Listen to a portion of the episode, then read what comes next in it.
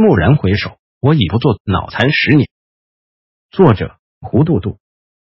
经过集权年复一年的封锁真相、洗脑摧残、监控维稳，相信我们中的大多数人都曾经历过争做傻逼的光荣岁月。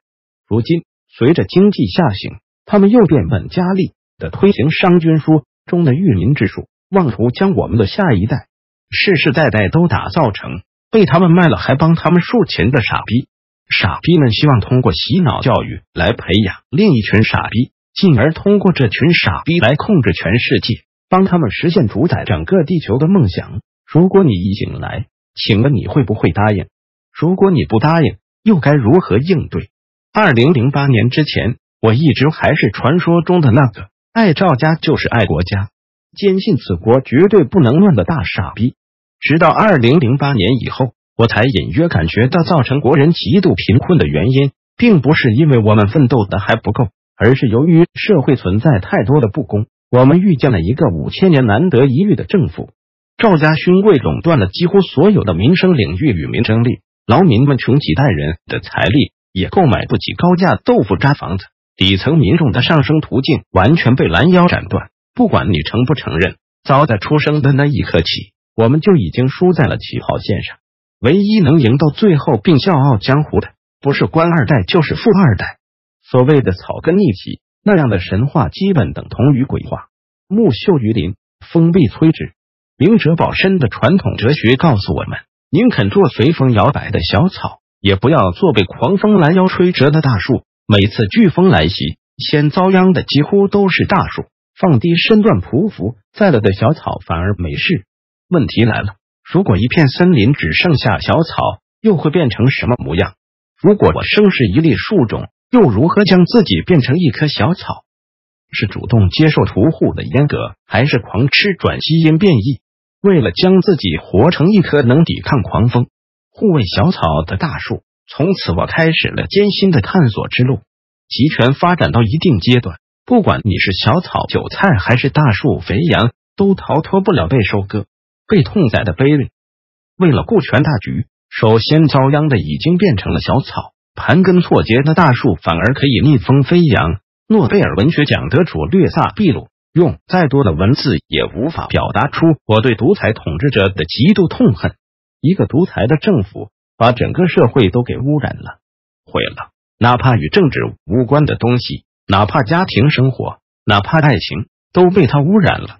你的职业生涯因为和腐败的政治相关，不管你愿意不愿意，为了生存，你都必须在道德上做出一些让步。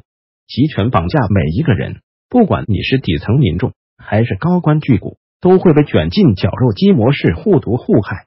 内斗不止，既得利益集团拿走了百分之九十的改开红利，十四亿人争抢百分之十的剩余残渣。要想过好日子，就必须踩着别人的血肉之躯往上爬。等到你削减脑袋挤进了上流圈子，反腐、扫黄打非、看红打黑等利器早已备齐，赵家阔弟们早已摆出一副请君入虎视眈眈、收割韭菜、痛宰肥羊的架势。在这个作恶无底线、摧残无止境的逆淘汰社会，人人都被逼向绝境。无论你如何老死累死的奋斗，卖血卖肾的挣扎，都摆脱不了被奴役的悲运。那么。我们又该如何面对集权怪兽的碾压？又该如何摆脱被集权奴役的命运？是跪下去祈求少奶一顿鞭子，还是出卖良知助纣为虐的讨一碗残羹剩饭？亦或是为了实现做人的目标奋起抗争？不改变中国，你怎么改变自己？不改变中国，即使你将自己锻炼成谦谦君子，又岂能逃过屠刀？一方面。集权为了满足了自己的贪欲，不可能停止作恶。另一方面，越来越多的人被逼到奋身质疑、奋起抗争的地步。随着集权作恶力度的不断加大，来自体制内外的反弹力度也势必会越来越大。随着互联网的日益普及，集权不得不面临的困境就是：任他洗脑千万遍，被洗成白痴的人们，只要清醒过来一次，就再也不会相信。他们精心编制的任何谎言，一直以来，许多读者都发私信问我：清醒过来到底有没有用？表面看来，似乎不能在短期内改变什么，但是，请不要忘了，互联网的出现，给了我们战胜恐怖怪兽的千载难逢的契机。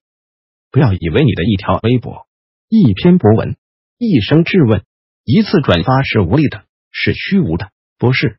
他们终究会形成一个强大的气场，从而改变这个世界。御用专家们正在秉承主子之意，想尽一切办法将我们打散成原子状态。但是，只要我们坚持发声、坚持抗争，就一定会撬动强权的缝隙，促使他率先从内部崩溃。中国不能乱，一乱就民主了。集权最希望我们做的，就是当我们面对践踏时，人人争做沉默的羔羊，争做被他们卖了还欢天喜地的帮他们数钱的大傻逼。朋友们。面对御用专家们使出的种种狡诈的伎俩，我们绝不能再将自己封锁在封闭的象牙塔里，更不能主动配合他们钻进他们精心编制的完美牢笼。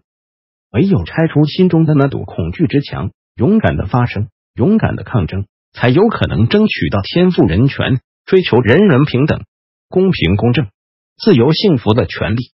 集权之所以要管制刀具，之所以要频频记起暴力机器。稍有风吹草动，就会变得神经质的如临大敌。难道不正是因为他们面对势不可挡的觉醒浪潮，内心害怕的要死吗？一旦我们变得不再那么恐惧了，集权就会变得无限恐惧了。明明我们占据的是真理，而他们占据的是非真理。明明应该感到害怕的是他们，而不是我们。明明应该理直气壮的争取权利的是我们，而不是他们。你还在犹豫什么？犹豫与懦弱永远也无法改变你的悲运。难道只允许他们理直气壮的剥削我们，就不允许我们理直气壮的抗争？胡适，争取你自己的权利，就是争取国家的权利；争取你自己的自由，就是争取国家的自由。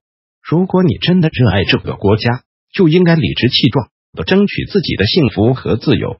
这是我们未来斗争的底线。谁剥夺我们的自由、权利和幸福？谁就是我们不共戴天的仇敌？赵家为了捍卫自己的剥削权，正在不惜一切代价负隅顽抗，倾举国之力收买国际政经寡头，拉拢一帮流氓为自己站台。为了对抗美国不惜毁灭正处于上升期的国运，其种种倒行逆施的暴虐行径，经济入侵只会激起国内外更加强烈的反弹。已经醒来的你，准备好了同级权怪兽做最后一波吗？每位先知先觉都注定是孤独的，是一种高贵而勇敢的存在。他们几乎要面对整个世界的责难和嘲讽，无论在什么时代都注定是少数。然而一旦觉醒，就无论如何也无法回到从前。谁还愿意去争做帮劫匪数钱的傻逼？真相与真知在每一位清醒者的脑海里打开了另外一扇通往世界的大门，一旦迈过去，就开始了第二次生命。活得更加明白和自信。异议者、批判者、抗争者存在的价值，比那些乌泱乌泱的歌德派要高出万倍不止。他们是当之无愧的民族脊梁，是民族精神的捍卫者，是国家利益的捍卫者。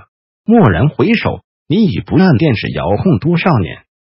你已不看官方新闻多少年？你已不相信他们的正能量谎言多少年？你已不做傻逼多少年？我骄傲。我已不做傻逼好多年。当人人都发出这样的喟叹，黎明就会在不远的地平线向我们招手。黑夜之所以漫长，是因为我们始终走不出赵家编制的囚徒困境，错将争做傻逼当做了我们唯一的宿命与不可抗拒的一生。奋起吧，朋友，勇敢的站起来，紧跟在大部队的身后，敲碎黑暗，寻找光明。黑夜给了我们一双黑色的眼睛。我们不能习惯了黑暗就为黑暗辩护，而要用它来寻找光明。谢谢大家。